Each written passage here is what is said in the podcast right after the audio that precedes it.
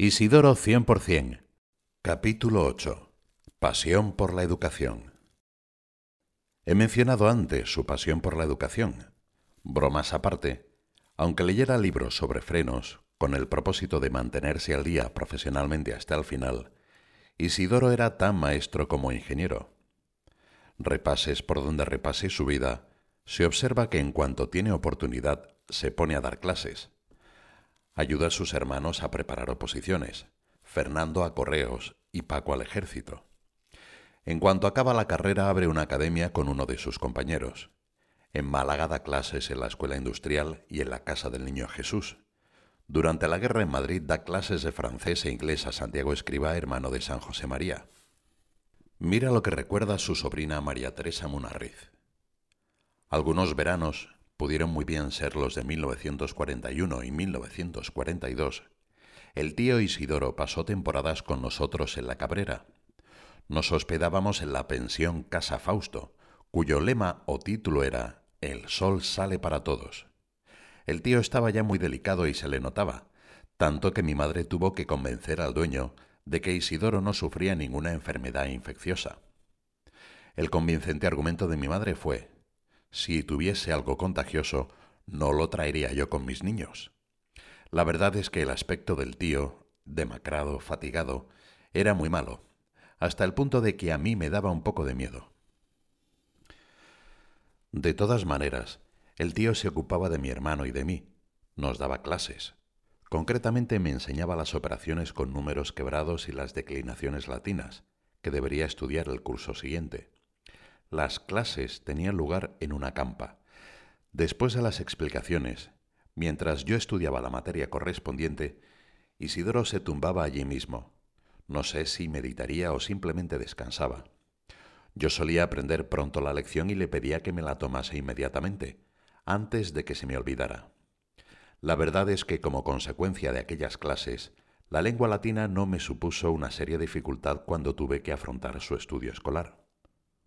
Como no dices nada, debo entender que podemos dar por completado el capítulo Trabajó mucho y bien, aunque no siempre lo que más le atraía. ¿Lo tienes ordenado por capítulos? Más que capítulos son temas. Nos queda hablar de fraternidad, sobriedad, espíritu de sacrificio, buen humor, vida ordinaria y la enfermedad. De todo eso ya hemos hablado algo. Tal vez de todo menos de la enfermedad. Tampoco es necesario utilizar todos los recortes de testimonios. ¿Te parece que busque algo de la enfermedad y dejamos estar todo lo demás? No sé. Podías hacer una muestra de cada tema. Lo de la fraternidad y la vida ordinaria suena bastante bien, y desde luego la enfermedad. Bueno, tal vez también sobriedad, pero más que nada por curiosidad. En medio de tantas privaciones, ser sobrio no me parece que fuera algo voluntario, sino más bien obligatorio. Así que te parece que Isidoro no tenía más remedio que ser pobre. Pues escucha lo que dice Rafael Escola. No tenía más instrumentos de oficina que los estrictamente imprescindibles, nada por duplicado. De la ropa sabía sacar partido para que durara mucho sin que se viera vieja, etc. O este recuerdo de Francisco Ponz. A pesar de su posición social como ingeniero, sus desplazamientos por Madrid eran habitualmente, en cualquier época del año, en tranvía o caminando.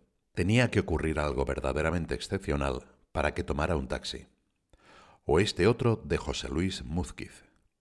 Cuando se instaló la casa de la Gasca, era admirable el trabajo y espíritu con que hacía Isidoro todo. Se pasaba días y días cuidando de todos los detalles en la instalación y atendiendo a los artistas, como él llamaba a los carpinteros, etc. En todo llevaba un orden admirable. Tenía un fichero de proveedores muy completo y vivía el espíritu de pobreza en todos los detalles. Muchas veces se daba grandes caminatas buscando tiendas y almacenes en los que podía conseguir alguna economía. Pedro Castiaro. Recuerdo que a los comienzos de funcionar nuestra casa en Valencia, el problema de abastos estaba muy por resolver. Casi de lo único que disponíamos era de una gran cantidad de boniatos, y el régimen de comidas parecía una pesadilla.